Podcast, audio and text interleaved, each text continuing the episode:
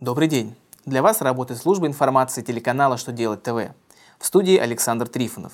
Из этого выпуска вы узнаете, что ждет налоговых агентов по НДФЛ в 2016 году, насколько увеличен штраф за экстремизм, кто имеет право применять нулевую ставку по налогу на прибыль. Итак, о самом главном по порядку. С 2016 года в налоговый кодекс вносится ряд поправок, касающихся НДФЛ. Так, налоговым агентам нужно будет каждый квартал представлять расчет с указанием сумм удержанного НДФЛ. Расчет за первый квартал, полугодие и 9 месяцев будет представляться не позднее 30 апреля, 31 июля и 31 октября соответственно, а за год не позднее 1 апреля. Если налоговый агент не представит расчет по НДФЛ, то налоговые органы могут заблокировать его банковские счета.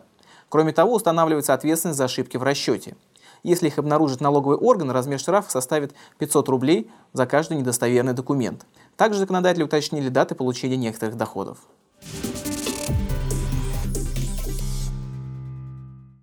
В 10 раз увеличен максимальный штраф на юридических лиц за массовое распространение экстремистских и террористических идей. Соответствующий федеральный закон был одобрен Советом Федерации и официально опубликован.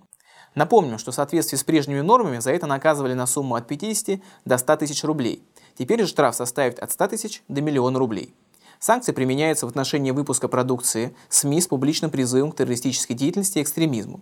Также наказание будет распространяться и на деятельность, связанную с производством материалов, публично оправдывающих терроризм и экстремизм, либо обосновывающих необходимость их осуществления.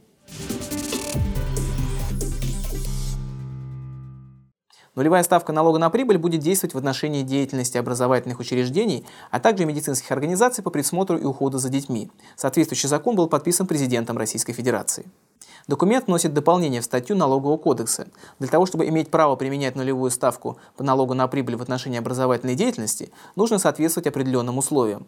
В частности, доходы от образовательной деятельности, от научных исследований, от опытно-конструкторских разработок должны составлять не менее 90% доходов, учитываемых при определении налоговой базы.